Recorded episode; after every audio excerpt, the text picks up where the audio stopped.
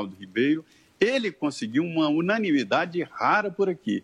Empresários, secretários de finanças, todos gostaram da, da saída dele, do pulo do gato ali, de tirar, que é o, o grande monstro da, da, da, do pagamento de tributos é o ICMS. E ele conseguiu uma solução ali.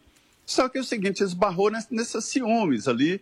É, ele é adversário do presidente da Câmara. Então, veja bem como ciúmes, inveja, isso interfere nos caminhos da humanidade. E, mais uma vez, está comprovado de que esses sentimentos negativos interferem até na reforma tributária.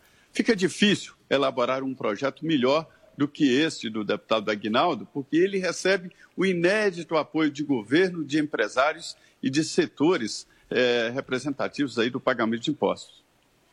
10 horas. Repita. 10 em ponto. E tem aqui essa edição do Jornal da Manhã. Ouvinte espectador, mais uma vez, muito obrigado pela sua audiência. Continue com a nossa programação. Não se esqueça, todo o conteúdo disponível para você no Panflix. Nessa semana cheia que a gente vai acompanhar de novo novos depoimentos na CPI da Covid e tem toda essa discussão em relação à reforma tributária tão necessária para o país. E o Congresso Nacional também discute a reforma administrativa. E nós voltaremos amanhã, Adriana, até lá. Combinado, Tiago Berracha, até amanhã às seis da manhã. Boa segunda-feira, comecinho de semana para todos nós. Até amanhã.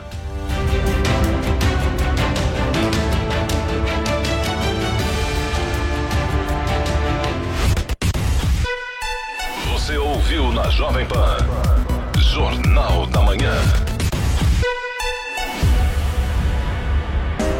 Jovem Pan Morning Show. Oferecimento Loja e 100. Ainda bem que tem você, mãe. Ainda bem que tem. Loja e 100.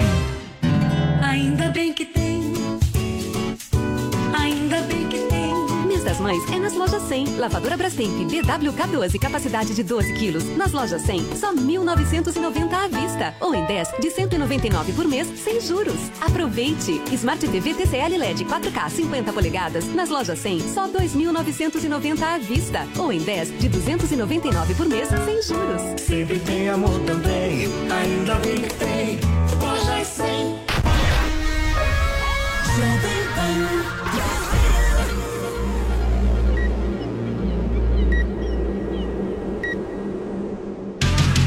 Jovem Pan Morning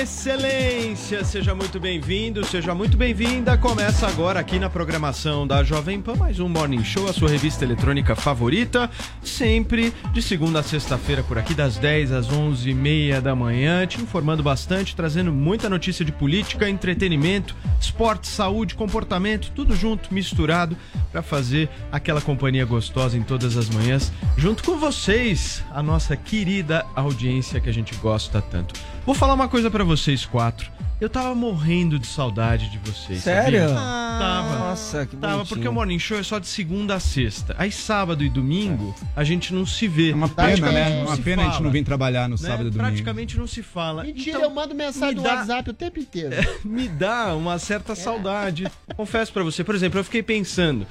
Eu falei, o que será que o Adrilho está fazendo no sábado?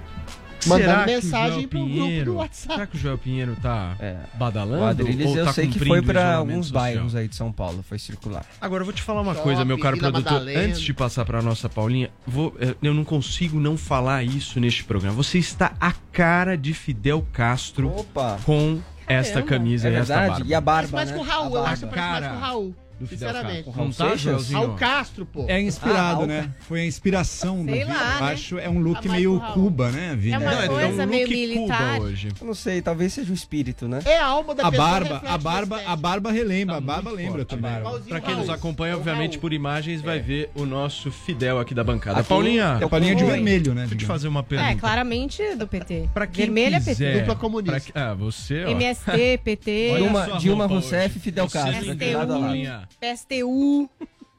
Paulinha, deixa eu te perguntar uma coisa. Obviamente que a gente lança né, essas comparações para que os nossos twitteiros, que são muito talentosos, possam Sim. fazer aqueles memes interessantes, bacanas. Sim, Qual é a nossa hashtag de hoje? tal. A gente vai usar uma hashtag pra ampliar, porque aqui também é cultura, esse programa também é cultura, né?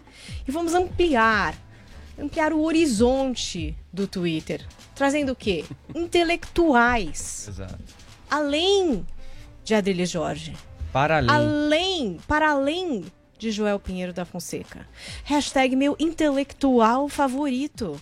Opa. Se tiver arroba, você coloca. E se tiver aspas, pode pôr também, né? E trazer o que? Citações, eu não sei. Coisas assim que vão Livros. elevar, elevar. Elevar a discussão do Twitter e desse programa. Não sendo Don Chomps, que aquele picareta tá valendo. Vai ter. Você vai ter um momento pra, especialzinho pra Calma, falar Adriles. dele hoje.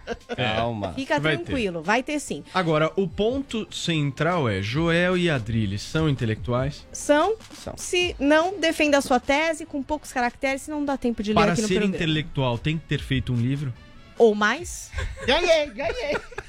Hashtag meu intelectual Sócrates foi favorito. filósofo sem nunca ter escrito uma linha. Olha só, tá Mas vendo? Só um estou jogando algumas perguntas aqui para que a gente possa começar o nosso papo. Olha, hashtag meu intelectual favorito, agora é com vocês. Com vocês nessa segunda-feira. Vamos acordar e participar do programa. Muito bem, Paulinha Vini, traz destaques do nosso programa pra gente. Vamos lá, além dessa discussão sobre intelectuais, Paulo Matias, nós vamos falar sobre a declaração do presidente Jair Bolsonaro que criticou o tratamento dado na, na mídia sobre os mortos da operação lá no Jacarezinho, né? E, e- e parabenizando também a atuação dos policiais. Vamos falar sobre também a primeira declaração da dona Dea Lúcia, mãe do ator Paulo Gustavo, que inspirou a personagem Dona Hermínia.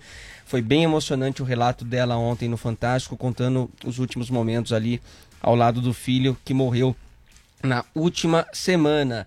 E ainda falando sobre Paulo Gustavo, a Tata Werneck, Paulo Matias, foi muito criticada por ter se protegido demais contra a Covid no velório do amigo, o ator Paulo Gustavo. A gente também vai trazer essa discussão. Também vamos falar no Morning Show de hoje sobre o caso de uma travesti conhecida como Dama de Ferro do Pará, que perdeu a guarda do filho após filmá-lo com uma peruca. E também vamos falar de um caso revelado pelo Estadão do que está sendo chamado nas redes sociais, Paulo Matias, de tratoraço, que seria ali um orçamento paralelo do governo federal para garantir apoio da base parlamentar. Tudo isso hoje aqui no Morning Show. Muito bem, até às 11h30 da manhã, contando muito com a sua participação, minha excelência. Deixa eu falar com o nosso Zé Maria Trindade, diretamente de Brasília. Não temos o nosso Zé ainda, daqui a pouquinho a gente fala com ele. Enquanto a gente não tem Zé, vamos de Jodriles. Não Bom tem dia, tu, vai Adriles. tu mesmo. Bom dia, Tudo Flor bem? do dia. Como vai, Paulo Matias? Foi bem de final de semana? Tirando ruim, foi tudo perfeito. Passeei, fiz pesquisa jornalística pela Vila Madalena, shoppings do Dia das Você Mães. consegue ir na Vila pessoas- Madalena? Não, mudou Consegue? o público da Vila É? Madalena, tá um pessoal meio funkeiro, meio, meio toscão, assim, eles me amam. Acho que o pessoal da Vila é Madalena a isso é importante. Isso é uma mudança a importante. mudança de público Público da, Vila Madalena. Isso é importante. Eu já mesmo. reparei isso também. Sério? Mas mudou, acho que eles foram lá pra Pinheiros. Lá, se eu for lá, acho que eu vou ser agredido. Mas na Vila Madalena, o pessoal. Pinheiros é o hype na agora. Vila Vila Madalena Madalena deu uma, Decaído. deu uma decaída. É, o pessoal da Agglomeration Fonseca, gostou de mim lá. Existe algum bairro aqui em São Paulo que você não possa ir? Olha, não, eu sou bem recebido em todos, mas confesso que em uns melhor, outros um pouquinho quais? pior. Os motoqueiros gostam de você? O motoqueiro, muito, por quê? Mo- Ah, de entregadores? Ah, não, os motoqueiros do Bolsonaro ali. Ah, esses aí acho que não. Nossa, a gente tá. Entregadores piada, sim, porque eu defendo a causa e acho que tem que ter melhores condições mesmo. Agora, agora os do sentaria na Bolsonaro eu já não de sei. Bolsonaro, Joel? Hum, sem, sem capacete, o Bolsonaro, eu não sei se. Eu não sei se o Bolsonaro é dos melhores ah, motoristas de moto, então eu não sei se Não, eu perfeito. Sentaria ali. Compreensível. Deixa eu falar com o nosso motoqueiro mor desta bancada, Zé Maria Trindade. Fala, Maria Zé. é Bom dia. Mot- motociclista, motociclista. Exato, não gostam, né, do Olha só. Tudo bem, Zé? Como é que estão as coisas aí em Brasília? E esse tratoraço aí que a gente vai falar daqui a pouco, hein, Zé? Pois é, tudo certo e é, é uma semana importante na CPI para a reforma tributária, ou seja, uma daquelas semanas de definição. Muito bem. Zé Maria Trindade participando conosco aqui do nosso Morning Show nesta segunda-feira. Vamos nessa, turma? Bora. Bora começar então, porque o Ministério Público e a Defensoria Pública do Rio de Janeiro esperam divulgar ainda nesta segunda-feira uma lista completa com detalhes sobre os mortos na operação da Polícia Civil na favela do Jacarezinho na última quinta-feira. a mais letal de toda a história das forças de segurança do Estado. No final de semana, depois de mais de 48 horas, a polícia do Rio de Janeiro divulgou uma lista somente com os nomes das vítimas fatais, sem a devida qualificação ou informações mais precisas de cada uma delas. A polícia fluminense insiste em dizer que todos os mortos tinham ligação com o tráfico de drogas. Dos 27 supostos bandidos, de acordo com a polícia, 25 tinham anotações e antecedentes criminais. E dois eram diretamente ligados ao tráfico no Jacarezinho. No entanto, o Ministério Público, a Defensoria Pública e a OAB do Rio de Janeiro rejeitam essa informação e alegam que entre as vítimas há inocentes que não tinham qualquer ligação com o crime. Vini, pelas redes sociais, o presidente da República, Jair Bolsonaro, parabenizou a ação dos policiais, né? É isso, Paulo. Parabenizou a ação dos policiais, criticou o tratamento dado pela mídia aos supostos criminosos mortos eh, na operação e também lamentou e prestou uma homenagem ao único policial que também perdeu a vida nesta operação. Vamos ao tweet então do presidente Jair Bolsonaro para detalhar um pouquinho o que, que ele falou né, sobre essa ação no Jacarezinho. Disse o presidente pelas redes sociais, então, abre aspas, ao tratar como vítimas traficantes que roubam, matam e destroem famílias, a mídia e a esquerda os iguala ao cidadão comum, honesto, que respeita as leis e o próximo. É uma grave ofensa ao povo, que há muito é refém da criminalidade. Parabéns à Polícia Civil do Rio de Janeiro. Nossas homenagens ao policial civil André Leonardo, que perdeu a vida em combate contra os criminosos. Será lembrado pela coragem, assim como todos os guerreiros que arriscam a própria vida na missão diária de proteger a população de bem. Que Deus conforte os familiares. E aí, Paulo Matias? A OAB, o Ministério Público, a Defensoria, como você disse, também o STF, a Procuradoria-Geral da República, estão acompanhando aí de perto né, os desdobramentos aí das investigações dessa ação eh, fora do país. A ONU também, a, a Human Rights Watch e, a, e a Anistia Internacional também cobram uma investigação célere, autônoma, independente, que traga também a verdade sobre tudo que aconteceu na favela do Jacarezinho na semana passada. E nós temos, também a gente pode botar já na nossa, na nossa tela também, uma manifestação do Observatório de Direitos Humanos do CNJ, que inclusive é assinada por alguns artistas, como Wagner Moura e a cantora eh, Daniela Mercury, eles dizem o seguinte, ó: a grande mídia, as redes sociais, as denúncias dos moradores revelam sólidos indícios de prática de execução sumária e de abuso de poder por agentes estatais, cuja atuação deveria se pautar estritamente por eh, ditames legais e constitucionais. A execução sumária de pessoas rendidas, invasão de domicílios sem ordem judicial, alterações nas cenas dos crimes uso desproporcional da força e tortura não se coadunam com o Estado de Direito e aproximam a atuação de agentes policiais daquela esperadas de fora da lei, diz aí este, esta nota né, do Observatório de Direitos Humanos do CNJ. Perfeito. Vini resumiu bem aí tudo que está acontecendo em relação a essa operação policial no Rio de Janeiro, que está dando o que falar. Ô Zé, eu quero começar contigo. Essa pauta de um enfrentamento mais firme à bandidagem, dessa, dessa questão toda envolvendo a segurança pública, foi a pauta que elegeu o Bolsonaro, né? É, e, e esse assunto vem para ser debatido no Congresso Nacional e aqui em Brasília. É, em primeiro lugar, nós temos que evidenciar aí a coragem do presidente que não foge de temas polêmicos, né? Qualquer outro governante ficaria pisando em ovos porque perde eleitor daqui e dali. Ele não ele vai na coerência, inclusive ele fez esse debate. Veja bem, Paulo, que os policiais estavam em uma missão oficial autorizada pela justiça e se houve excessos e quem cometeu excessos deve ser julgado, né? Mas o que aconteceu foi um apedrejamento aos policiais. É. A eles não caberia não participar da, da operação. Se na hora lá um policial dissesse eu não vou subir, eu não vou nessa operação, ele seria punido, ou seja, é uma obrigação. E a gente vê que a polícia sempre foi uma atividade de risco, por isso recebe uma gratificação especial de risco. Só que ninguém conta ainda sobre o grande risco que é, está sendo acrescentado aos policiais, que é o risco jurídico. Eu conheço policial que vendeu a própria casa para se defender de um processo onde ele matou um traficante. Veja bem, não é a polícia que paga os advogados dos policiais. Então, é um risco físico, um risco de vida e um risco jurídico muito grande. E virou moda defensores de direitos humanos defen- defenderem o, o- o outro lado, ou seja, os bandidos, de qualquer maneira, sem o julgamento também. Se é uma guerra, você tem que dizer de que lado está.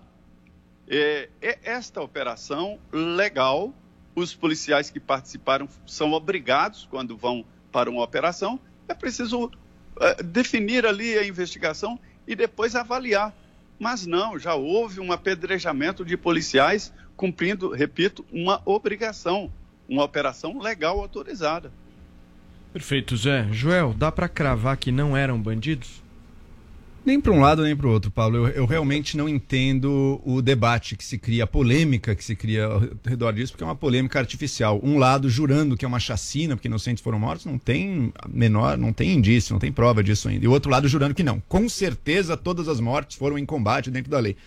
A questão é simples e está além de polêmica. Se as mortes foram em combate, eram contra pessoas, os policiais atiraram em pessoas armadas, óbvio que está justo. Se tem uma operação policial acontecendo e tem um sujeito com um rifle, é óbvio, um fuzil, é óbvio que o policial pode e tem que atirar nele, porque isso é um risco ali, tem que e tem que ser combatido, seja ele, tenha ele o passado que for. Ao mesmo tempo, se tem um cara rendido, deitado no chão, já entregue, é óbvio que o policial não pode atirar e executá-lo, tenha ele a ficha criminal ou o passado que for. Então, não é uma questão tão polêmica assim, é uma questão que depende apenas de apuração para ver como é que foi essa operação. Infelizmente, a gente sabe que está difícil fazer apuração, os corpos foram mexidos, isso é da parte da polícia, da parte do- da gangue do, do tráfico. Também não deixam fazer apuração lá dentro, porque o território é deles, eu não sei o quê.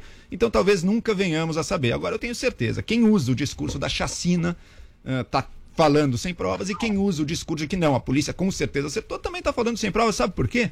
Porque a gente sabe que sim, infelizmente, forças policiais matam inocentes também. Eu pego o exemplo do próprio Rio de Janeiro, ano passado, João Pedro Matos, um jovem de 14 anos, totalmente inocente, sem passagem nenhuma, que a polícia disse que um traficante tinha pulado dentro da casa dele, ele terminou morto, ele estava deitado na sala de casa. Enfim, a gente sabe que erros acontecem, a gente sabe que infelizmente a penetração do crime organizado dentro das polícias, por exemplo, a gente não vê operações como essa dentro de territórios controlados por milícias. Milícias são crime organizado também. Então, é, são coisas que sim, a polícia tem que ser questionada, tem que ser pressionada e tem que ser investigada. Agora, tratar como criminoso o policial que está ali fazendo o seu trabalho, de jeito nenhum. Só vai ser tratado como criminoso se de fato tiver agido de maneira criminosa. Eu não vi prova nenhuma ainda de execução. Mas também acho muito difícil que isso venha a ser devidamente investigado. Perfeito. Adrilis, a gente não sabe quem são as pessoas, né? Como o Joel bem disse. Mas tem um fato na história que a gente sabe. O policial foi morto primeiro. E aí depois os outros foram mortos, né? Olha, as imagens que a gente viu na mídia são de uma clareza quase que, enfim, aterradora.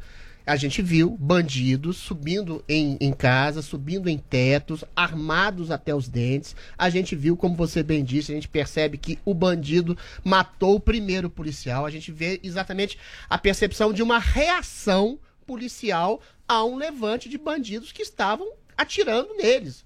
Ou seja, é, eu acho que o que é passível de polêmica é o endosso quase que imediato a uma espécie de bandidolatria que a mídia brasileira faz e é um ataque sistemático às forças policiais. A indignação de algumas apresentadoras, de alguns jornalistas, em relação às forças policiais que fizeram uma operação eventualmente letal a criminosos é uma coisa muito estarrecedora. Parece que existe no Brasil uma espécie de leniência e complacência e de afago a criminosos em detrimento ao uso discricionário da força de policial, que eventualmente, numa operação de inteligência, quando é recebida a bala, a inteligência cessa de existir, você responde à bala. A inteligência é se manter vivo tentando matar quem quer te matar. Ou seja, eventualmente parece muito sintomático, por exemplo, que haja dias atrás uma chacina de crianças e que teve muito, mas muito menos apreço, muito menos impacto na mídia que a chacina de eventuais bandidos. Ao que tudo indica, as pessoas mortas ali foram bandidos. E isso tem uma espécie de cultura progressista por trás disso, que quer achar que o, a- que, a- que o bandido é sempre uma vítima social, que, que quer se colocar no lugar do povo para colocar um, um princípio de revolução contra o status quo e que o bandido vítima social seria a principal vítima nesse sentido. Só que ao se colocar do lado do povo, eles se esquecem, esses pseudo-progressistas, jornalistas, intelectuais, que o povo dá quase que ampla e restrita en- endosso às forças policiais que matam bandido, porque a questão da bandidagem é uma questão de índole. A maioria da população pobre e vítima social no Brasil não é bandido, trabalha honestamente. E aí vem as mesmas forças pseudo-progressistas, a ONU, a Human Rights Watch, outras entidades de direitos humanos, que sem nenhum tipo de investigação prévia já fala. A gente tem que ver, isso aqui é uma chacina, uma coisa horrorosa, mas ninguém fala. Quase, quase ninguém fala das crianças mortas lá em Santa Catarina, porque são brancas, são de classe média alta. Ou seja, a, a população percebe existe e há, de fato, e o Bolsonaro sabe disso, por isso que ele eh, enalteceu as forças policiais, uma espécie de bandidolatria nesse clima de pseudo-progressismo que a gente vive não só no Brasil, como no mundo, que demoniza quem protege de fato a população. É essa polêmica, Joel. É a demonização precoce das forças policiais e o enaltecimento de bandidos que seriam vítimas sociais em vida e em morte. Adriles, o ponto que você não considera é que, primeiro, não é de hoje que a gente sabe que existe, inclusive, presença de crime organizado dentro das polícias. Mas o que, que tem a ver isso? Não é de hoje, chacina não é de do hoje. Calma, não, não tô ninguém falando em chacina aqui. Não Ué, é mas de tá- hoje. Você tá não levando é o de assunto hoje. pra outro ponto. Não é de hoje que a gente sabe que muitas vezes a polícia exerce a violência de forma ilegítima. E você que se diz um defensor da liberdade tem que ser o primeiro a se preocupar. Dizer, opa, peraí. Nesse caso, vamos ocorreu comentar um esse monte caso de mortes. especificamente. Você que se diz um defensor da policial, Você nesse assim? caso, Adriles, posso terminar? Você que se diz um grande defensor da liberdade tem que ser o primeiro a dizer, opa, peraí. Morreram vinte e tantas pessoas, morreu um policial. O que aconteceu aqui não era pra ter acontecido. Não. A morte de um policial é sempre Não trágica. digo isso. Não a morte de um isso. policial é sempre trágica. Então temos que averiguar. É óbvio que tem que investigar. E acho que a gente deve estar de acordo, Adriles. Acho que até você concordaria que se um bandido tá armado, uma pessoa, nem precisa ser bandido, uma pessoa tá armada na frente de um policial, o policial pode atirar. Evidente que pode. Também concordamos que se uma pessoa já está rendida, mesmo que seja um bandido, o policial não pode executá-la. Acho que a gente está de acordo nisso. Ô, estamos? Se fez isso, errou. Se fez isso, cometeu um crime. Se fez isso, cometeu um assassinato. Precisa ser investigado. Questão- Todo, todo homicídio nesse país precisa ser investigado. Joel, não é não diferente foi quando... homicídio, Não, não, Joel. homicídio pode ser justo, homicídio pode ser justificado. Homicídio Joel, não quer dizer que foi ruim. Adriles, peraí, peraí. Homicídio não quer dizer que foi ruim. Homicídio quer dizer uma pessoa matou outra. Pode até ter sido justificado, mas terá que ser investigado. Nenhum homicídio pode passar sem investigação. Sabe qual que é o problema da sua fala, Joel? É que você dá como pressuposto que a mídia está fazendo um trabalho justo de investigação. Não. A maioria das pessoas envolvidas na mídia estão atacando, criticando. Olha as, as falas dos artistas, criticando, Artista é atacando. coisa, jornalista é outra. É tudo, é tudo É, farinha do mesmo saco. Jornalista. Você pegue as notícias artista, é influenciador, juiz atacando, criticando e demonizando a priori, fazendo o que você queria que fizer, que não fazendo o que você queria que fizesse. Concordo, Ou tem uma demonização a priori. Demonizando as forças policiais. Existe uma cultura pseudo-progressista do Brasil que não é desde hoje, é desde sempre, demoniza as forças policiais em nome de um tipo de bandidolatria e é muito aterrador ver isso nas grandes emissoras, nos maiores jornais do país, que a priori fazem exatamente o oposto que você está dizendo. Não estão investigando, eles estão demonizando. E outra coisa, É simplesmente. Vamos e outra combinar então, peraí. Vamos concordar. Você Vem tem cá. uma coisa é dar uma investigação. frase que você vai concordar. Uma coisa, sério, só um segundo. Uma coisa é, é a investigação profunda, outra coisa é negar o bom senso. Quem vê as imagens de bandidos é, armados até os dentes, com fuzis, entrando em casas, entrando em tetos, reagindo de maneira truculenta à polícia, dizer que a polícia agiu de maneira truculenta e fez uma chacina, sinto muito. Você está cegando para a própria realidade visível. Olha, a própria Rede Globo falou, esses suspeitos, suspeitos, o cara armado até os dentes. A própria Rede Globo colocou uma mulher lá, chorando pro seu filho, e não investigou que essa mulher, um dia antes, estava com um fuzil na mão, fazendo loas a bandidos, a, a- a- a jovens assassinos. Ou seja, Joel, peraí. é um negócio assim. um- Uma. É bom vai lá, senso, Paulo, vai lá. Não, eu só, queria, eu só queria colocar aqui na nossa conversa alguns pontos que eu acho que é importante a gente destacar. O primeiro é o seguinte: é, eu não vou entrar nesse negócio de bandido bom é bandido morto. Eu acho que isso aí é um empobrecimento do debate. Eu acho que a gente tem que ter um debate um pouco mais de alto nível. O primeiro ponto que é importante a gente ressaltar é o seguinte: nenhuma morte de nenhum ser humano, seja lá qual for, é motivo de comemoração pra ninguém. Tá perdendo um ser humano. Se esse ser humano morreu porque era um bandido, é porque foi um ser humano que veio pra Terra pra fazer maldade, só fazer coisas ruins, só praticar é, é, é, é, é, questões que prejudicam problema é a o inversão moral, Não, né, a- não, eu entendo. Calma, calma. Calma que eu vou chegar onde Vamos você lá. tá querendo. Eu só tô querendo pontuar que é o seguinte: morte é morte, meu. Claro. E se esse cara morreu porque era um bandido, a sociedade falhou de algum jeito. Eu não tô É. ah, olhando a- o, o- o policial atirando, eu tô vendo porque, cara, pô, o cara era A bandido. sociedade falhou? A, so- a nossa sociedade falou, Eu não falhou sei de se é a alguma sociedade. Aí eu, Peraí, porque- de- deixa- ou é deixa a eu índole da pessoa que falhou. Também. Porque a sociedade funciona apesar da Também- pobreza. Também, Apesar da também, pobreza, ela mas de funciona. alguma maneira, Adriles, nas periferias você tem Ah, tem um menos componente oportunidades social, né, e as Adriles? pessoas tem um também. Aí eu concordo com não o que o Adriles cola. está dizendo. Não cola. O que o A maioria da Adriles tá população é dizendo- pobre e Se trabalhadora. você deixar eu concluir, negou eu isso, te Adriles. agradeço. Vamos lá, vamos lá. posso? Eu ouvi vocês aqui calado, pessoal. Vamos lá. Posso só terminar o raciocínio aqui? Porque senão fica chato, né? Vamos ouvir? Então eu tô querendo dizer o seguinte. Qualquer morte nessa discussão e nesse tema, a gente precisa lamentar porque, meu, de alguma maneira a gente errou nesse processo. Mas eu Errou. lamento mais a morte do policial. Eu não estou aqui, Adriles, colocando quem eu lamento mais. Eu, Eu simplesmente lamento estou mais. colocando aqui que eu queria que isso não estivesse acontecendo. É só isso. Claro. Esse Ninguém é o ponto. Essa é a dif- Então, então, é, então nós Então concordamos. concorda. Então nós Em concordamos. alguma medida, É, mas é, a, a- morte do Peraí. Adriles, ele não só fica o Adriles Show. Espera um pouquinho. As pessoas concluíram o Vamos lá. raciocínio. Você fala três minutos e eu aqui ouvindo Vai, você então. atentamente. Então, por favor, é importante que a gente possa conversar aqui, porque senão quem está nos ouvindo não entende nada. Eu vou voltar, tentar voltar aqui no meu raciocínio que eu tô dizendo, que é o seguinte. Esse é o primeiro ponto. O segundo ponto que a gente precisa abordar é o seguinte: ninguém sabe nada ainda do que se passou lá. Nada. Informações. Nada. Tudo é achômetro. Não, não acho, não. Tudo é achômetro, ninguém Hoje sabe. talvez divulguem eu mais não informações arrisco, com nomes Eu completos. não arrisco dizer que não houve nenhum inocente morto Não, isso ali. é outra coisa. Não arrisco. Isso é outra coisa. Eu vejo gente cravando E que o meu, confronto, todos eram né, Paulo? bandidos. É outra eu não coisa. O cravo confronto é importante também, Eu né? não cravo Essa é isso. outra E coisa. o outro ponto que a gente não pode cravar é que essas operações são bem-sucedidas se matam. Eu não acho que uma operação eh, policial é bem-sucedida se ela mata. Pra mim tem que ir preso na cadeia e aí Mesmo sim porque a gente mudar não o tem regime. pena de morte no Brasil, né, Exatamente, mudar o regime penal brasileiro, porque aí o cara sai em dois minutos, em cinco dias o cara sai, dez dias, um ano, o cara saiu e acabou. Esse eu acho que é o ponto do debate que a gente precisa fazer. É, é, essa missão. Posso Fala, pontuar? por favor, Paulo, por essa missão favor. tinha como objetivo executar 21 mandatos de prisão, mandados de prisão, né? Ela conseguiu três, três realmente aprender, aprendeu e prendeu. Outros três que tinham mandado expedido foram mortos aí durante Então. as circunstâncias e o resto a gente realmente não sabe ainda, não tem informação de quem era e o que aconteceu. Adriles, a gente está plenamente de acordo. Quem está condenando a polícia, existe gente que tem essa tendência de condenar imediatamente a polícia. É óbvio que está agindo de Muita maneira. gente. Óbvio que é totalmente injusto. Da mesma maneira, deles, conhecendo também o histórico problemático que sim existe dentro das polícias, quem celebra a morte, sai cravando que é bandido, que é CPF cancelado, rindo, achando graça, essas pessoas também estão cometendo injustiças. E você mesmo, você mesmo.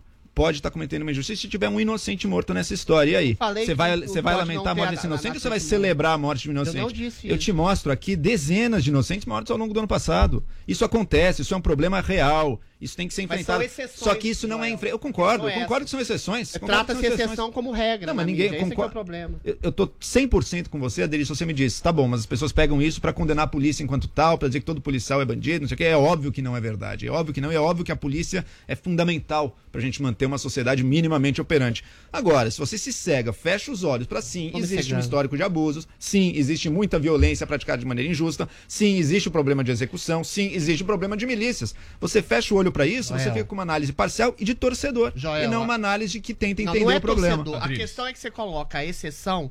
É a velho problema da esquerda, colocar a exceção como regra. É lá, é lógico que existem maçãs podres na força policial, mas 99% da força policial, primeiro, são heróis, são pessoas que carregam a farda, que ganham pouco, são mal, mal treinados, que vão lá e enfrentam uma criminalidade truculenta, agressiva, incisiva, que domina as favelas do Rio de Janeiro com a ajuda subreptícia ah, da justiça, que proíbe, que cerceia operações policiais em morros. E eu acho sim, eu lamento mais a morte do policial, Paulo, por uma questão muito simples. O policial estava cre- eh, fazendo o seu legítimo policial, uso de Adriles. uma Não tô força para fazer tá justiça isso. contra bandidos. Quando você mata numa operação policial um isso. bandido, o bandido, aí sim é o efeito colateral de uma truculência que ele mesmo promoveu.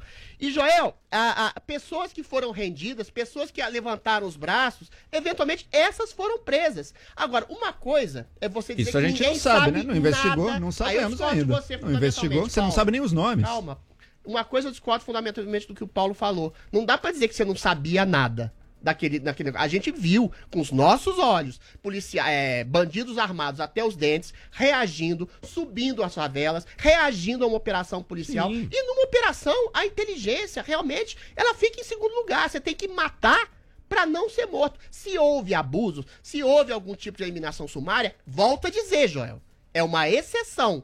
O problema o é que que a mídia, Adriles? como você Não, é que trata, não peraí, tá só pra entendendo. concluir, trata a exceção como regra e demoniza toda a força policial ninguém fez em isso, nome Adriles. de uma defesa subreptícia a toda a força Cê tá- criminosa. Você tá. Ou seja, é uma inversão de valores Adriles. moral completa. tá o cara com a arma, o cara com a Completa. arma não tem outra solução. É o policial tem que ir pra cima. O meu É ponto isso. não é esse. O meu ponto é, desses 27, será que havia alguém que estava Concordo. ali no meio, que não tem nada a ver Tem com isso tem e perdeu apurar. a vida por causa disso? É só isso. Tem que apurar. É só isso. Mas o, o meu problema confuso é o seguinte: as pessoas É 10 tratam a segundos. exceção como regra. A maioria É dos isso, policiais ali estavam cumprindo Sabe seu qual era o problema? E são Professor, tratados como demônios pela mídia. Sabe qual é o problema?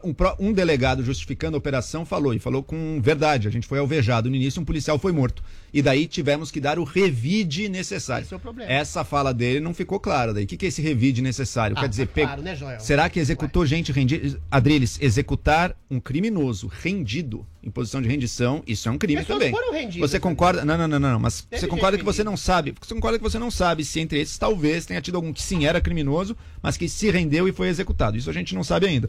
Vamos tentar bu- buscar saber. A gente sabe que isso também não seria uma novidade. concorda comigo? A gente Uma também coisa. concorda que não seria novidade se acontecesse. Você concorda Se o comigo? bandido age que nem bandido, Adriles, isso não é tão notícia quanto se, nos casos que infelizmente às vezes acontecem, um policial age que nem bandido. Infelizmente Tudo a bem, gente tem o que investigar. morde a pessoa é isso, notícia. Quando é o ca- isso. Mas você concorda comigo que a mídia trata a exceção de um policial corrupto ou de um, um bandido bonzinho que não se rendeu?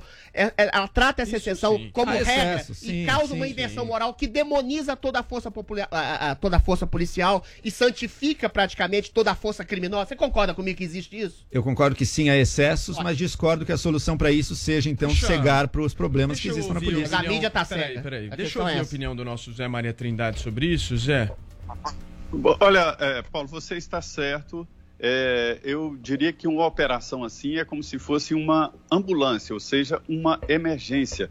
Quando a polícia tem que fazer uma operação, significa que a segurança pública já falhou em pelo menos três etapas anteriores. Eu gostaria de trazer para esse debate um assunto muito importante.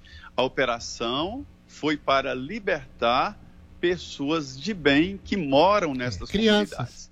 E crianças, esse grupo aí definia até quem namorava com quem, É. quem estudava. Quer dizer, é um era um domínio total e estava crescendo cada vez mais. Eu acho que o Estado não pode deixar isso acontecer.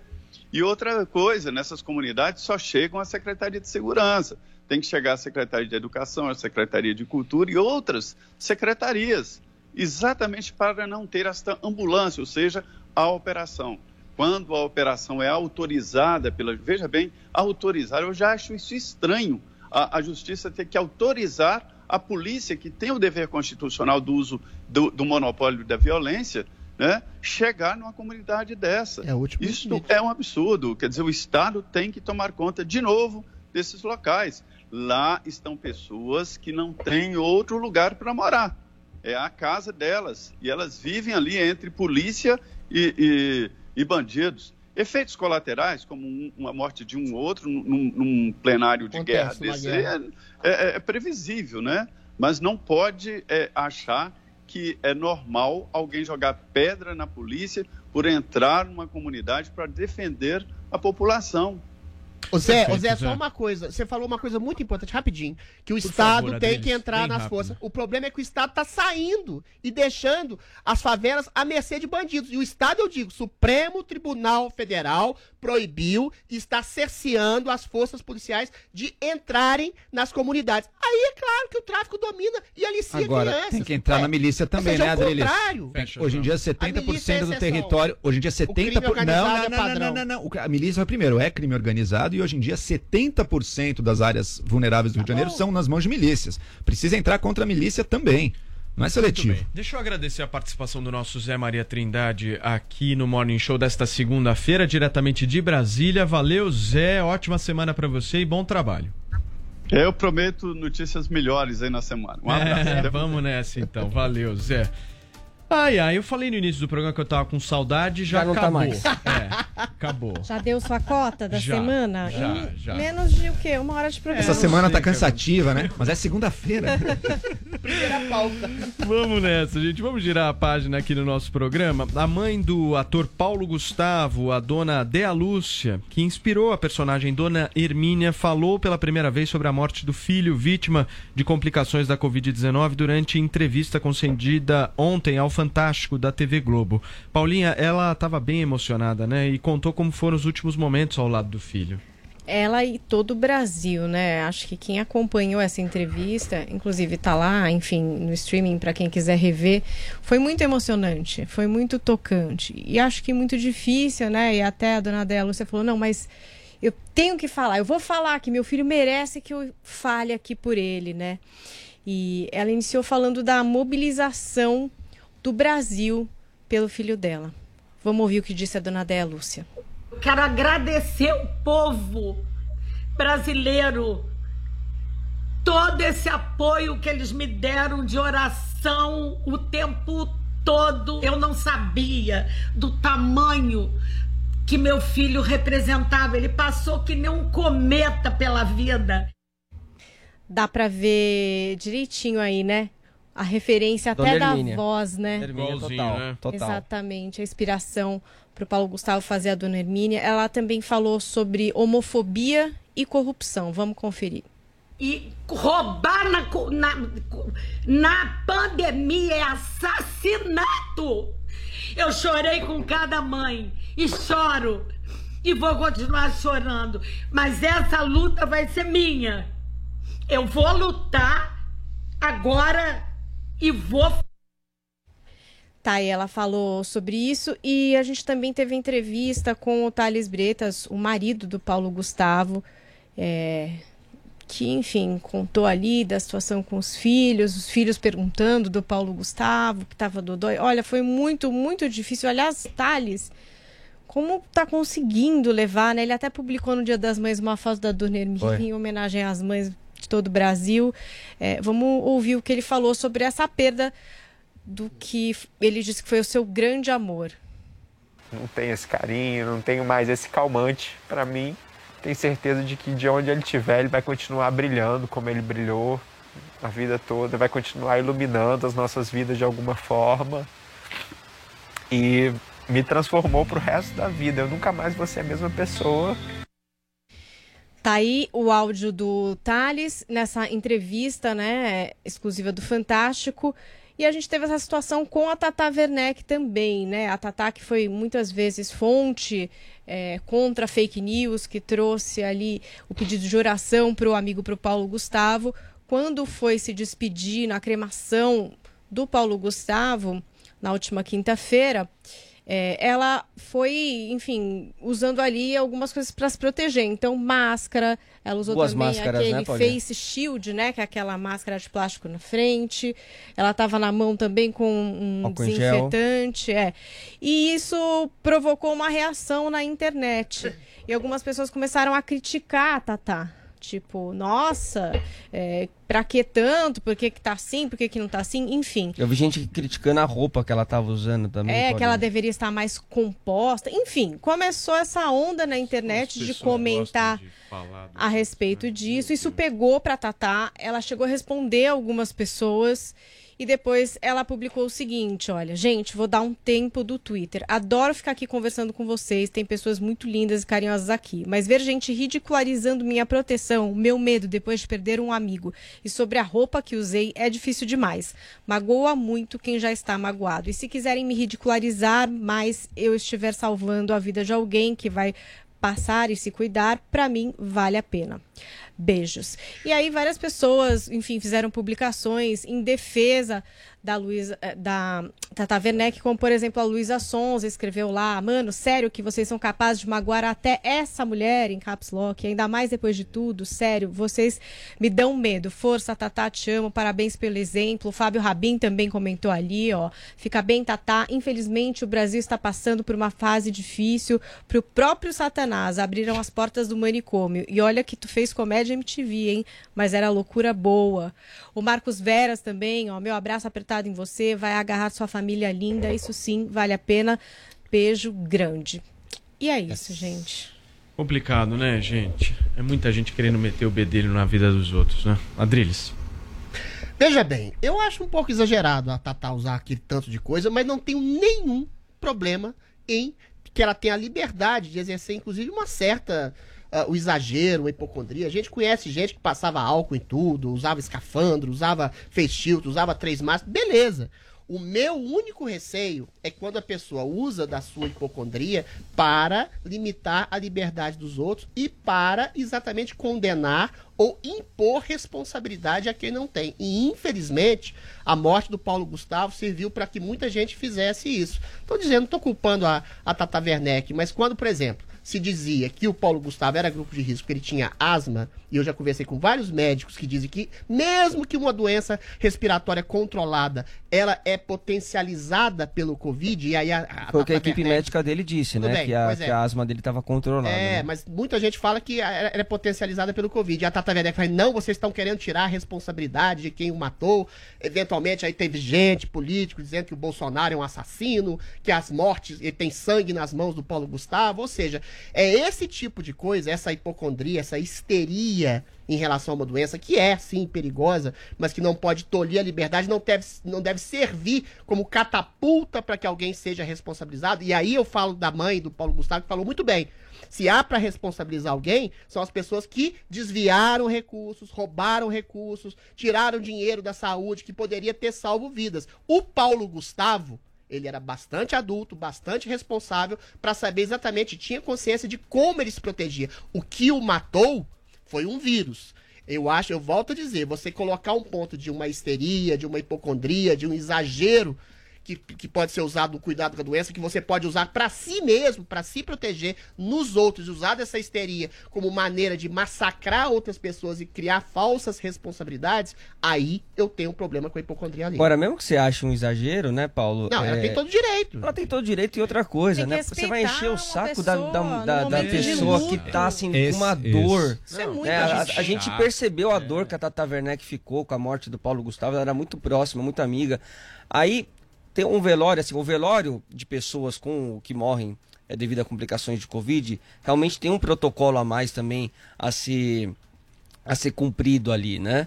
e ela foi protegida. Agora você vai encher o saco da mulher por causa E disso. essa é a característica das redes sociais. A rede social ela vira um campo de batalha. Obviamente que O pessoal não consegue nem ficar em luto mais. É, as proporções são diferentes. A Tatá é uma mulher mais nova e tal, mas vou dar um exemplo muito claro aqui. Por exemplo, a minha mãe. Eu não vejo a minha mãe há pelo menos uns 10 meses.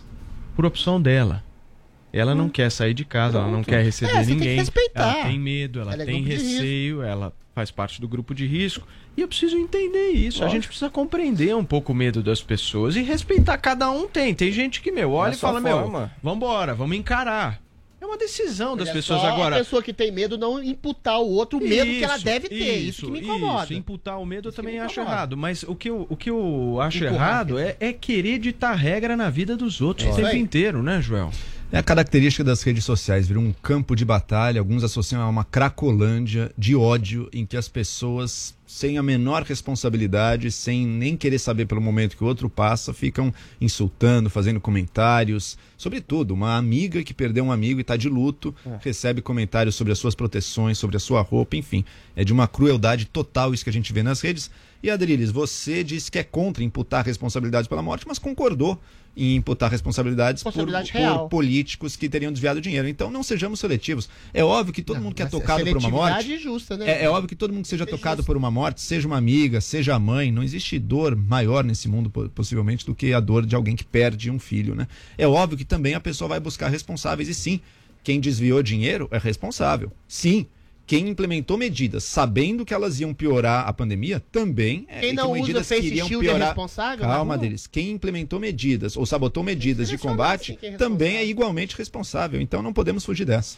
Muito bem. São Quem 10 não horas usa e face shield não é 44 responsável pela morte de ninguém. pro intervalo comercial agora, né, Vini? So- Pro e- break. O que, que a gente vai ter no break? No break tem a reportagem da Lívia Fernanda sobre o movimento nos restaurantes aí em São Paulo no Dia das Mães e agradecer a nossa audiência de hoje, 33 mil pessoas nos Opa, que acompanhando, né, Paulo? E vamos pedir para as pessoas darem aquele like bacana, Pessoal, né? vocês que estão aí nos ouvindo no rádio, nos assistindo pelo Panflix ou pelo nosso canal no YouTube, como o Vini falou, a gente está chegando aqui a 33 mil pessoas ao vivo nesta segunda-feira. Muitíssimo obrigado pela audiência de vocês. Eu queria fazer aquele pedido tradicional. Por favor, se inscrevam no nosso canal do Morning Show no YouTube. Vocês vão receber notificações, então clica no sininho para ficar sempre bem info- informado. Deixa o seu like aqui na nossa transmissão. Nós estamos rumo, Paulinha Carvalho, a 1 milhão e 400 mil inscritos. Então dá Muita uma força gente. aqui se você gosta desse programa, se inscreve que aí você pode nos acompanhar sempre. Você vai receber aque- aquelas notificações tipo, o Adriles falou,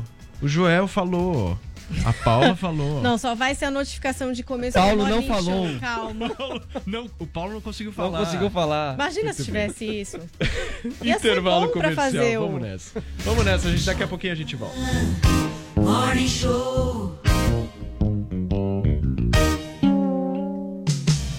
Jovem Pan Morning Show. Olá, aqui Botini! Chegou o pancadão de prêmios da Pan. Uma pancada de prêmios incríveis. Eu quero! Tem BMW X1, 2 Nivos, 13 Virtus e muito mais. São 61 prêmios por semana, 244 por mês. Ao todo são 1.200 prêmios. E tudo isso por apenas 66 centavos por dia. Acesse agora pancadão.com.br e pronto! Pancadão de prêmios da Pan. Aqui você pode ganhar, ganhar, ganhar. Já dizia o ditado: a verdade é pra ser dita. Me arrumei toda só pra você. Eu tô gata. Você tá uma gata assim, gorda, peluda e com bigode! Mitadas do Bolsonaro. Bolsonaro, por que GPS tem voz de mulher? Porque nunca acerta o caminho! Se tem fumaça, tem Master Trash, com os chefes mais temidos do Brasil. Você é o vencedor dessa noite. Uh, que beleza! Baixe agora na PP Store no Google Play, no celular ou tablet. Panflix, a TV da Jovem Pan de graça na internet.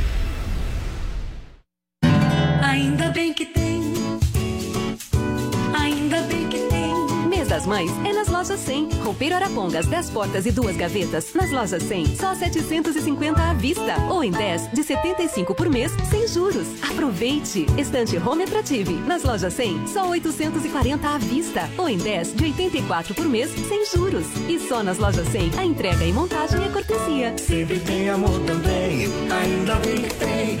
Loja 100. Polêmica, humor e entrevistas que você só ouve aqui.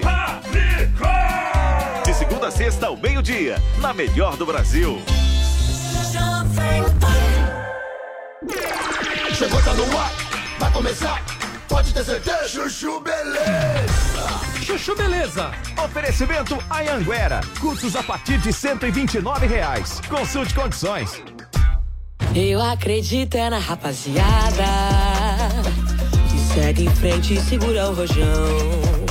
E a Anguera também. Aqui você aprende de um jeito inovador que o mercado exige. Tem professores renomados e conta com um portal de empregos exclusivo. Tudo para você poder estudar, sonhar e crescer.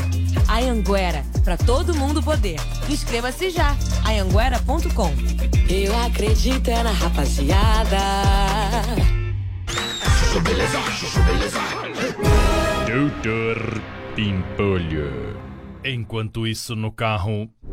Pimpolho, diminui um pouco o ar-condicionado. Ô, meu santo, de novo você com essa história, meu. É que tá muito frio, Pimpolho. Mas não é possível, meu. Toda vez que a gente viaja de carro é isso, pô. Por que, que você não bota um casaco, uma meia, um gorro? Porque não adianta, Pimpolho. É o ar frio que vem na testa que incomoda. Ai, se f... Então tá, meu. Vamos de janela aberta, então. Mas assim não dá pra conversar, Pimpolho. Quê? Fecha um pouco a janela. Não tô ouvindo. A janela. Fecha um pouco a janela que tá muito vento. Vai se f... Aí, ó. Tá chovendo. Agora eu vou ter que fechar a janela e ligar o ar. Não quero nem saber. Ai, Pimpolho, mas precisa ligar o ar? Lógico, meu. Senão com a chuva o vidro fica embaçado. Ah, tá. Então você prefere uma mulher doente do que um vidro embaçado. Tá bom, meu. Então me empresta esse lenço aí pra eu desembaçar o vidro. Não, Pimpolho, meu lenço Hermes nem pensar. Então pega um papel aí, um pano, sei lá, meu. Toma. Vai se f... Meu casaco de couro É, Pimpolho, por quê? não serve pra desembaçar, meu. Olha aqui, ó.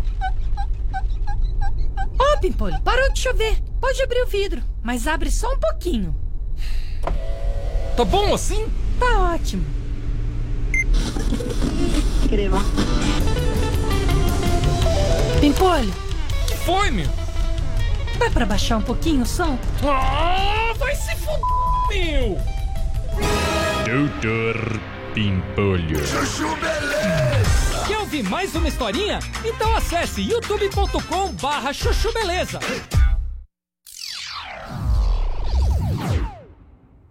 Jovem Pan Morning Show. É Jovem Pan Morning Show. Jovem Pan Morning Show.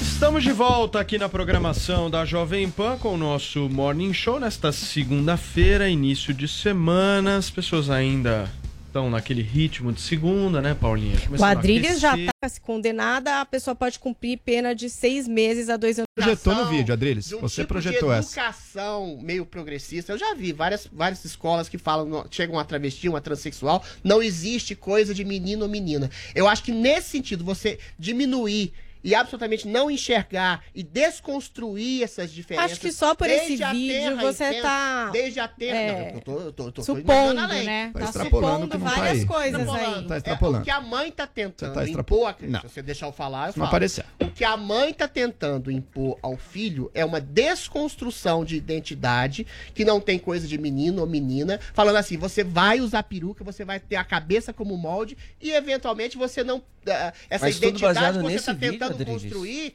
é uma coisa imposta socialmente. Eu acho que tem um quê de ideologia de gênero. Não acho que deveria perder a guarda, não acho que deveria ter sido assim, mas um puxão de orelha Agora, essa qual mãe. é essa mãe? Não acho que é Qual é? transfobia, só isso, ah, não Qual acho que é é? transfobia não. Qual é o limite da exposição É. dos filhos na internet? Eu acho uma Esse é um humilhação à criança. importante. Essa é uma Eu boa acho que pergunta. isso, que pra isso, mim é o isso centro é da uma discussão. coisa. Isso Qual é uma é coisa. o limite? Até É onde a isso. gente pode expor os nossos ali filhos? É, não existe. Eu acho que isso aí tá errado, assim como tantas exposições de pais muitas vezes estão erradas também, mas não é questão de tirar a guarda do menino por causa disso, né? E outra, Adriles, essa, essa mulher, ela, para se tornar mulher, porque nasceu homem, ela usou vários caracteres. Ela tem o bota peruca do cabelo comprido, ela usa roupas femininas, Mas então acho que ela, ela criança? concordaria com você. Ela diz, não, existem coisas que são de mulher, por isso mesmo eu, sendo mulher, vou usar essas coisas. Pois é, mas ela esse tá é fazendo justamente ideologia de isso. gênero. Ela tá fazendo justamente isso. Você dilui as características masculinas e femininas, diz que não existe coisa de menino e menina, mas quando você tem disforia de gênero, você quer ser ter uma identidade feminina. Aí quando você cria pra uma criança que tem uma identidade masculina,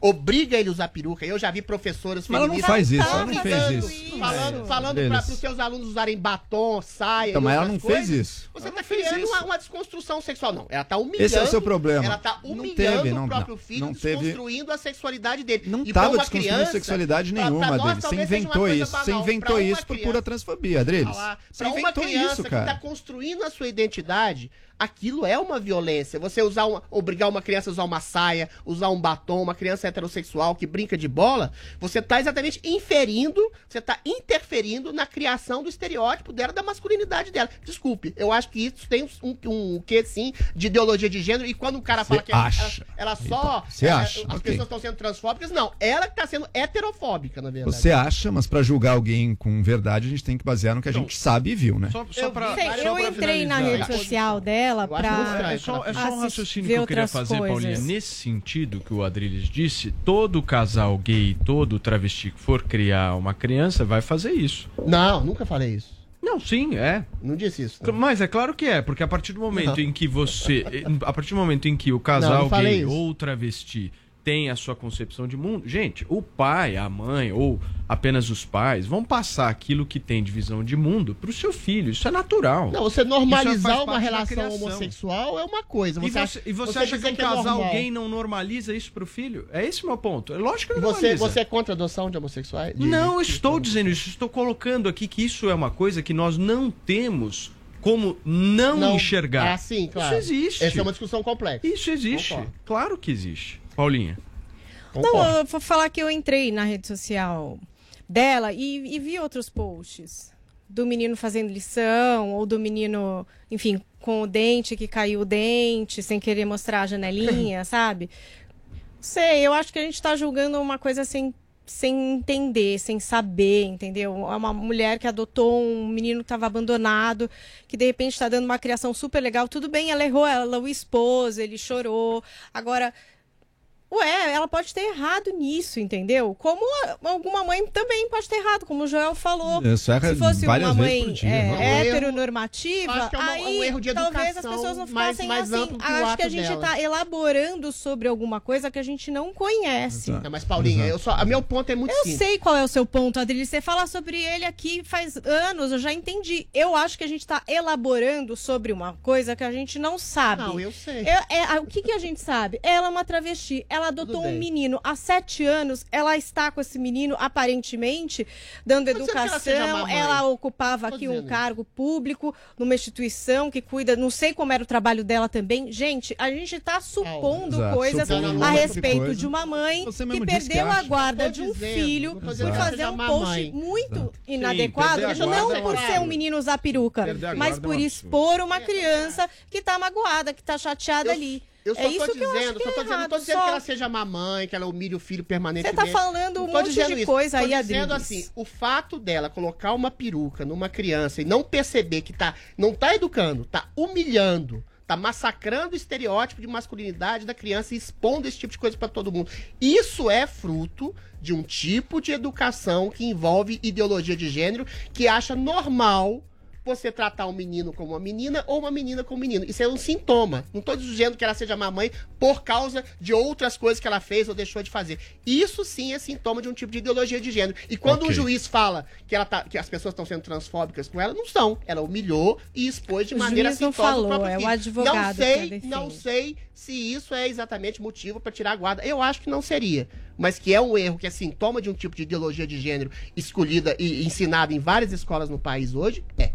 Muito bem, vamos pro intervalo comercial, Vini? Vamos, e no intervalo comercial tem Rodrigo Viga e alguns médicos eh, e especialistas lá no Rio de Janeiro preocupados com algumas flexibilizações, Paulo Matias. Bom, e na volta a gente vai falar sobre o quê, hein? Nós vamos Vini? falar sobre o chamado tratoraço aí nas redes sociais e também sobre os nossos intelectuais favoritos. Muito bem, daqui a pouquinho a gente volta aqui na PAN. Jovem Pan Morning Show. Morning Show. Você já baixou o Panflix? Com ele você assiste o seu programa favorito onde e quando quiser. Eu sou o quê? Eu sou o quê? Quer conferir as mitadas do Bolsonaro? Bolsonaro, o que, que você acha que um homem precisa pra namorar comigo? Ele precisa de coragem, astigmatismo e miopia. Baixe agora na App Store ou no Google Play, no celular ou tablet. Panflix, a TV da Jovem Pan de graça na internet. Ele vive na clandestinidade há meio século. Teve seus direitos civis cassados e é perseguido pela direita e pela esquerda.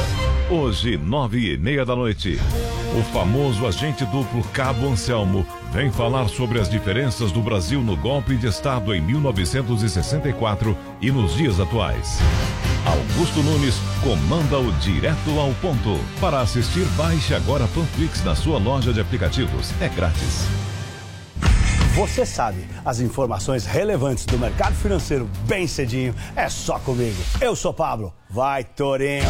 Depois do sucesso do Minuto Toro de Ouro, eu criei o curso Toro de Ouro. Nele, eu vou ensinar os principais indicadores financeiros e como eles movimentam as marés dos mercados para que você possa criar a sua melhor estratégia de investimento. Invista em você. Acesse newcursos.com.br e vai, Torinho!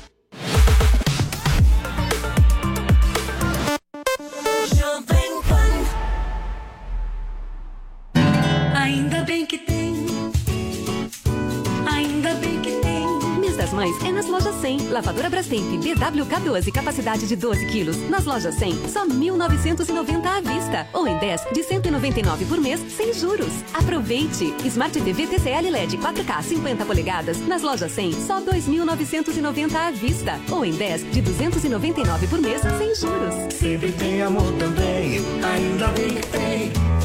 Loja 100. No trânsito, estamos todos na mesma pista. Tudo está conectado, interligado. Os passos de cada pedestre, o pedalar dos ciclistas, a energia dos corredores. Somos um só. O Volvo XC40 Recharge Plug-in Hybrid entende isso. Sua tecnologia City Safety, com detector de pedestres, emite alertas e aciona o freio automaticamente para evitar colisões. Volvo XC40 Recharge Plug-in Hybrid, pela segurança de todos. No trânsito, sua responsabilidade salva vidas.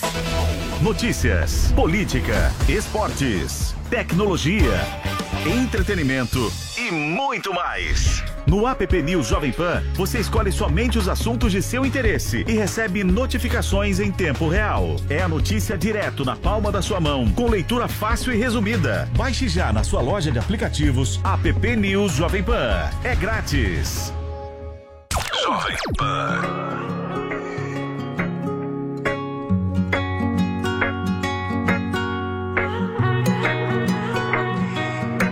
Hoje eu perguntei pro tempo quanto tempo ainda falta pra você voltar.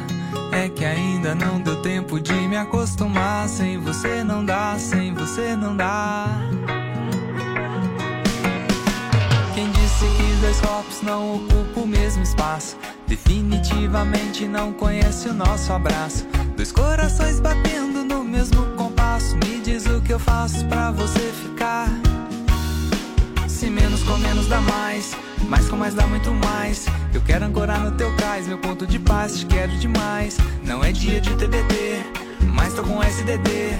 Ó, só minha saudade de você. Hoje eu perguntei pro tempo quanto tempo ainda falta pra você voltar. É que ainda não deu tempo de me acostumar. Sem você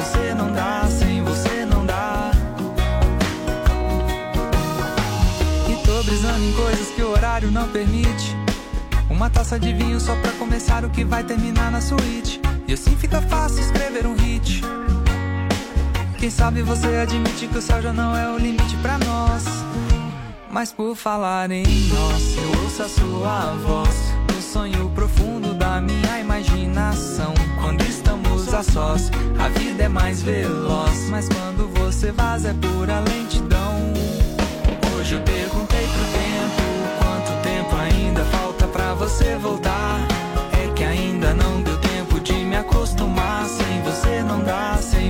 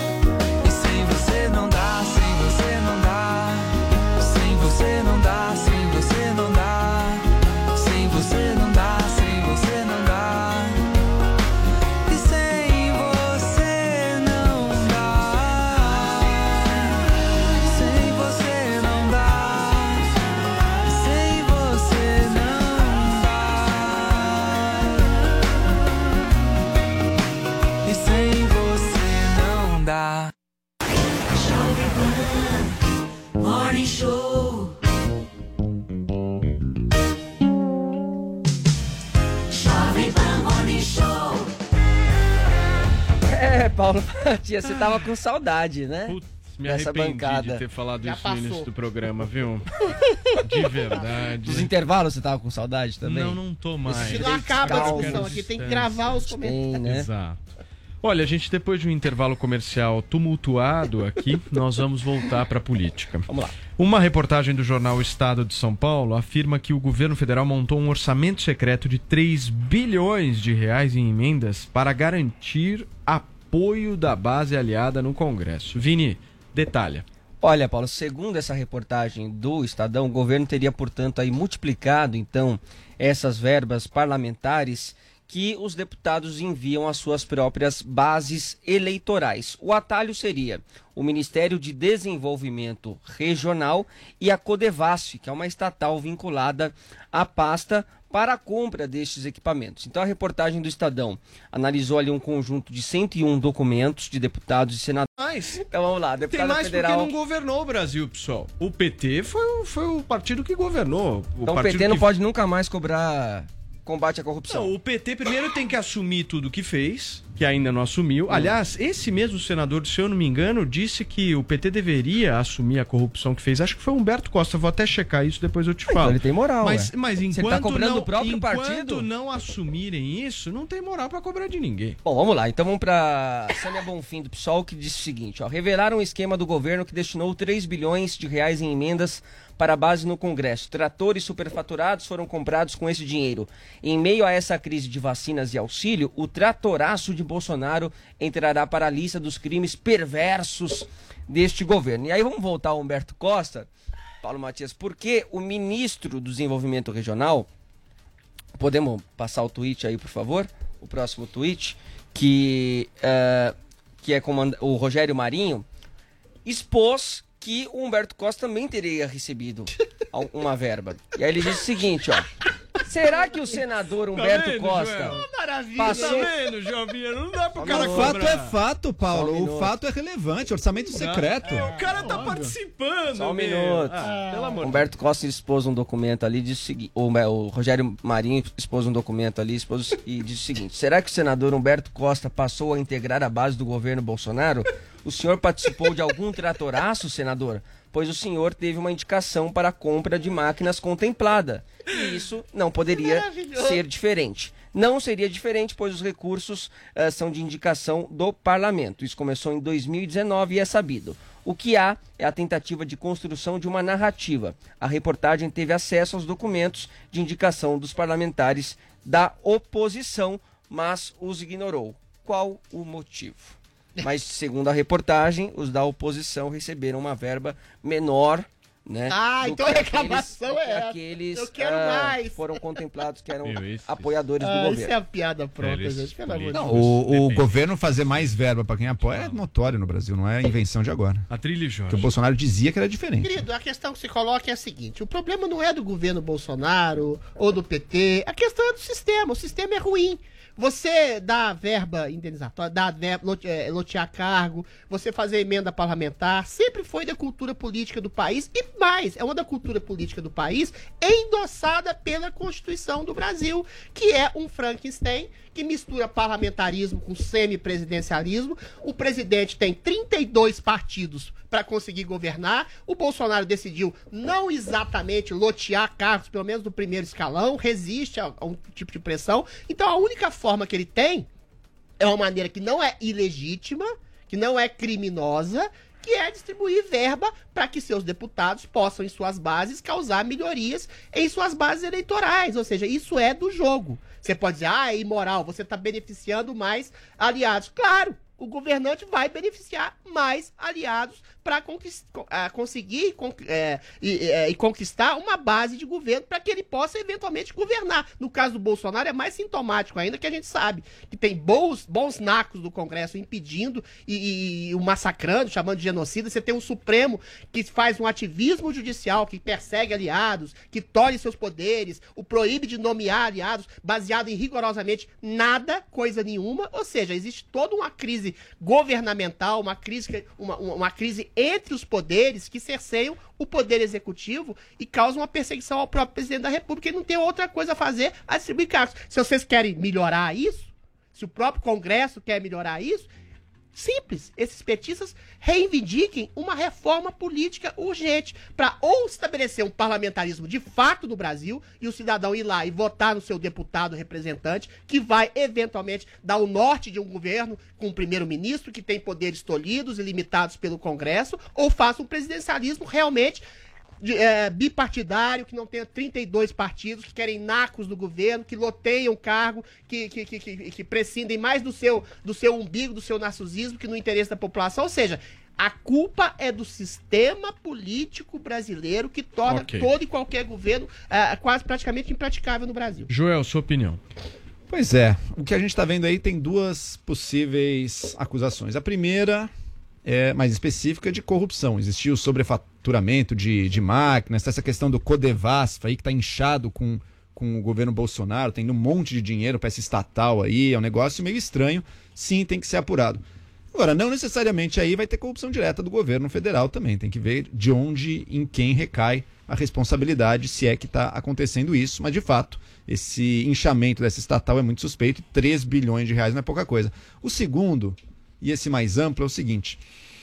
O governo Bolsonaro sempre se vendeu como não, a gente faz política de um jeito diferente. A gente vai governar com base no povo, sei lá, com base na pressão que os meus apoiadores fizerem. É, esse, esse é o Esse discurso já acabou faz tempo, né, gente? O que está acontecendo aqui, mesmo que não tenha corrupção formal aí, o que a gente tem já de. Não é de agora, já desde o do ano passado, início do ano passado, é, um, é o jeito de fazer política que a gente sempre vê no Brasil. Com, Pra governar tem que Pra molhar a mão. governar, tem que botar muito dinheiro É isso aí. num momento, Muda o sistema. bilhões de reais, num momento em que o Brasil a gente sabe que precisaria economizar. Não é à toa que o problema surgiu na pasta do Rogério Marinho. O Rogério Marinho seria, dentro do governo, justamente a voz em oposição ao Paulo Guedes. Ele é o que diz, não, tem que gastar, não sei o quê. Tem que gastar justamente para formar as alianças políticas. É disso que está se falando ali. É isso que o governo tem feito na prática para se sustentar. E a gente fica com a constatação de que aquela ideia original de não, vamos governar com a pressão dos manifestantes, aquilo simplesmente não funcionou. O governo Bolsonaro está completamente mergulhado no bom e velho fisiologismo brasileiro, do qual, na verdade, ele sempre fez parte como deputado também, né? Ou seja, ou seja, a gente discute muito eleição de 2022 aqui. Escolham quem vocês quiserem, absolutamente Vai quem vocês quiserem, que nada vai Não. mudar. Agora, por- se esse Nada deputado, eu volto a insistir, se Então deputados escolham o que petistas vocês quiserem. PSOL querem escolher uma coisa, querem fazer uma, uma ampla asepsia no sistema político, que reivindiquem uma reforma política. Por que, que não reivindicam? Porque eles se beneficiam dela. Simples assim. E vai continuar tudo na mesma. Então vocês aí fiquem se matando, petistas versus bolsonaristas, um contra o outro. E aí no final da história, vocês dois vão ficar com o centrão. Porque é o centrão quem manda É, mas no lembrar, Brasil. lembrar uma coisa É só, uma diferença. aí. Uma diferença. Essa é a verdade. Uma coisa, é você Se dá. matem, briguem. Não, não, e o peraí, centrão calma lá, comanda. calma lá. Não Vai lá, petista. tudo assim. Vai lá, bolsonarista. Não Vai. relativiza tudo assim, e não. o centrão é que Existe comanda. uma diferença É assim que pontual. funciona. Mas peraí, só, só um ponto. Existe É. uma diferença pontual entre você dar emenda parlamentar, tratores, valores de orçamento a Querido. deputados, que é uma coisa legítima, pode ser imoral, mas é legítima, e subornar Tem e comprar deputados, Agora- como o Querido. partido do Isso. Joel fez, que é o PT. Ah, Adri, olha que Meu mentiroso, cara. Deus Você é um mentiroso todo deslavado, pergunta. negócio sem graça. peraí, O- o- peraí, peraí. Não, não, não, peraí. Deixa- Foi peraí, citado nominalmente. peraí. Só que eu fui citado. peraí. Deixa eu Ah, falar. Deixa eu falar. Calma, fala, fala, vai. Primeiro, sim, existe diferença. A corrupção diferença é um grau muito mais sério. Existe a pergunta: está havendo corrupção num caso como esse aqui? Isso são cenas dos próximos capítulos. Eu não ousaria Necessariamente cravar. do governo, Eu não né? ousaria cravar que não há corrupção do governo nisso aí. Adriles, quem é o presidente da Câmara hoje? O Arthur Lira, Que veio do? do PP, Centrão. PP. Quem comanda a CPI da Covid-19? Renan hoje? Calheiros, Que veio do? do esgoto. É, quem é o presidente do Senado? É o Pacheco. Pacheco. Eu votei nele. Quem indicou. Mas ele não é do Central, não. Quem... Não, não, não, eu que sou. Não, quem não, o Pacheco quem, não é exatamente do quem Central, é indicou cara mais Cássio sério. Nunes Marques para o Supremo Tribunal Federal? Bolsonaro. Que Centrão. veio do. Tá, a questão que eu te pergunto então. o Bolsonaro. Tá, não, não, não, só uma pergunta. Centrão que manda! Beleza, beleza, eu É concordo com isso, você. é Mas o só Bolsonaro isso. não comprou deputados. Até agora não subornou ninguém. Subornou? Não, eu não consigo provar isso, mas que eu Não, sei. Você tem que provar o contrário. Não, não, não, não, eu não consigo Não, provar isso. Eu não. consigo Isso só é. dizer que se esses caras são os representantes hoje, o Bolsonaro teve que ceder de alguma maneira. Mas esse é sistema político, é o que eu falei. Exato. Agora- então quem manda é o centrão. O, o Beleza. mensalão surgiu em 2005, não foi isso? 3, 4, 5, ou seja, vai ser mais ou menos na altura que a gente tá agora. Então vamos na ver o que vai ser. expectativa. Olha que eu tô, Muito viu? bem. Olha que eu tô. Gente, vamos caminhar para o fim do nosso programa aqui. Afinal de contas, nós não mudaremos o Brasil. Daqui a 10 anos a gente vai continuar falando disso, então vamos inovar na pauta. Paulinha, eu já vou querer saber com você como é que tá a nossa hashtag. Primeiro, o meu intelectual favorito. Mas por falar na nossa hashtag, nesse final de semana me chamou muita atenção porque eu vi o nome do intelectual norte-americano Noam Chomsky sendo muito debatido. Explica pra gente quem é ele. Eu vou trazer aqui algumas coisas, se o Adriles deixar, porque é um conhecedor de Chomsky. Trará aqui muito, muitos ensinamentos pra gente nesse programa. Noam Chomsky é de esquerda, gente. Em 2018, o linguista foi uma das principais vozes internacionais a defender o direito do ex-presidente Lula de concorrer às eleições presidenciais. Então você Certíssimo. pode imaginar que ele o quê? Adore os democratas. Mas acredite, ele é muito crítico ao partido. Em 2012, Chomsky avaliou o primeiro mandato de Obama na Casa Branca como medíocre Eita. e culpou o então presidente pelo que ele chamou de campanhas internacionais de assassinatos. Aos 92 anos, segue sendo muito consultado sobre as suas impressões e já manifestou o que pensa sobre o governo Biden algumas vezes. Em março, ele esboçou uma visão em geral, favorável aos primeiros dois meses e meio de Biden como presidente. Olha o que ele disse. Devo dizer que Biden fez. Que o que Biden fez até agora foi uma surpresa bastante agradável para mim. É melhor do que eu esperava. Ele é muito criticado na esquerda por falhas e omissões na política doméstica. Essas críticas são, a meu ver, corretas, mas um pouco injustas. O Senado, não importa o que você diga, será 100% contra. Recentemente, Chomsky também elogiou a iniciativa tomada por Biden de enviar doses de vacinas para países mais pobres, o apoio do presidente aos sindicatos e a sua preocupação com os- as alterações climáticas. E aí você me diz, mas Paula, por que você está falando sobre isso?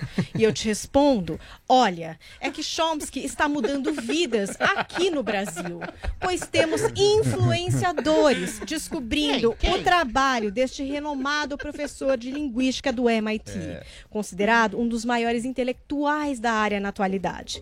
Poderia eu tentar explicar mais para vocês sobre o pensamento deste homem, mas como li um total de zero livros de Chomsky, deixarei essa tarefa maravilhosa para os nossos intelectuais aqui presentes. Hashtag Jodriles. Mas nós temos Muito muitos jovens mesmo, filhos, Ele como netos. linguista foi né, muito importante. Muito neto? Muito neto. né? Anel da política. Da Chomsky, política. você curte, João Pinheiro? Não, tem uma visão ultra radical.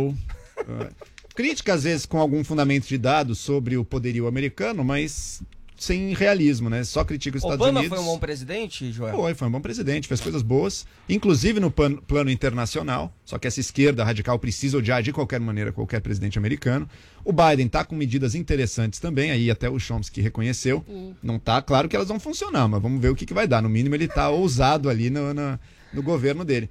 Só que o Chomsky é isso, é criticar de forma pesada qualquer intervenção dos Estados Unidos em qualquer lugar do mundo. É óbvio, tem um monte de injustiças, é óbvio que mata gente e tudo, mas eu sempre penso, qual é a alternativa? Se não fosse os Estados Unidos, estaria vigorando um mundo de harmonia e paz entre as nações? Não, né? Estariam ou potências locais mais fortes, tipo um Irã, um Iraque na- lá atrás, esse mais forte, ou então as grandes potências alternativas, China e Rússia.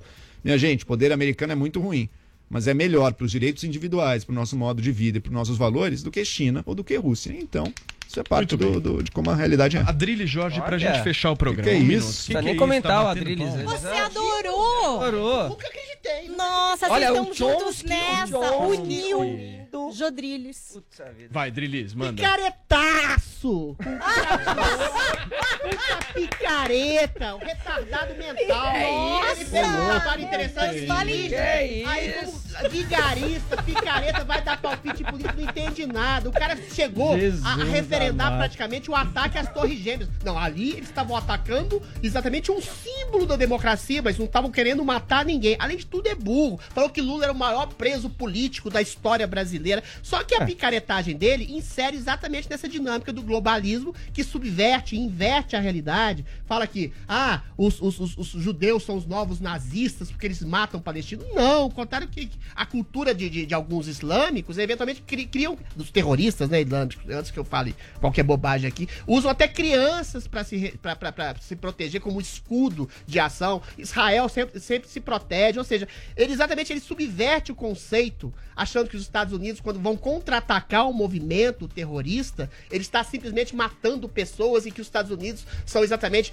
ah, ah, um polo pseudo-democrático que infunde eh, eh, violência, agressividade, terror, opressão no mundo. É aquela velha subversão de extrema esquerda que acha que é um golpe contínuo das democracias que querem oprimir outros povos. Os outros povos são atrasados, realmente. Bin Laden é um sujeito arcaico e atrasado que quer destruir qualquer tipo de princípio O de Chomsky. liberdade e democracia. E o Chomsky, esse picaretaço vagabundo, O compara Chomsky. Bin Laden Nossa, a você Bush. odeia Pior. ele. Sem acha gritar, que Bush, acha que Bush é pior do que Bin Laden. Perfeito. Volto a dizer, o cara que referendou ataque às Torres Gêmeas, Oh. porque era um símbolo simplesmente, não queria matar ninguém. Chomsky Alguém que dá zinho. atenção a esse picaretaço só pode ser um débil mental. Muito bem. Paulinha, tweets. Nossa, Nossa, eu tô meio constrangida aqui, mas vamos lá, né? Andrei Santos Sabia que ele escreveu odiava pra gente. É, Chomsky. Esse foi é o bom, símbolo Brasil. máximo do Chega, globalismo. chega, chega. Eu achei que ia ter Tweets. uma coisa leve, Caramba, eu assim, também um achei. debate de ideias, É. mas Eu foi meio eu, já, ad um pouco hominem mais isso. Tweets, mas tudo Paulinha. bem, vamos lá. Hashtag meu intelectual favorito é o seu Madruga, disse Andrei Santos, que me ensinou que a vingança nunca é plena, mata a alma e envenena. Mas amor no coração pessoal do Morning Show, ele diz, e aí chegou, a gente pediu e veio essa montagem. Michel Anderson trouxe uma imagem Nossa, maravilhosa. Temos o quê? Vinícius de toquinha militar tomando uma aguinha com a foice. E eu e a minha estrela do PT. Eu pedi um boné do MST, não deu tempo de chegar. Então tá aí.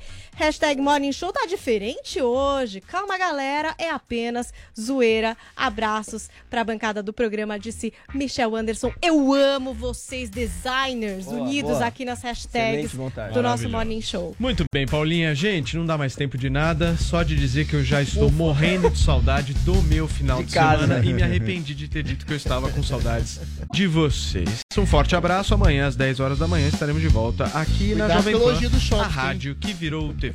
Vai, Chomsky. Chomsky elogiou que a coisa tá feia.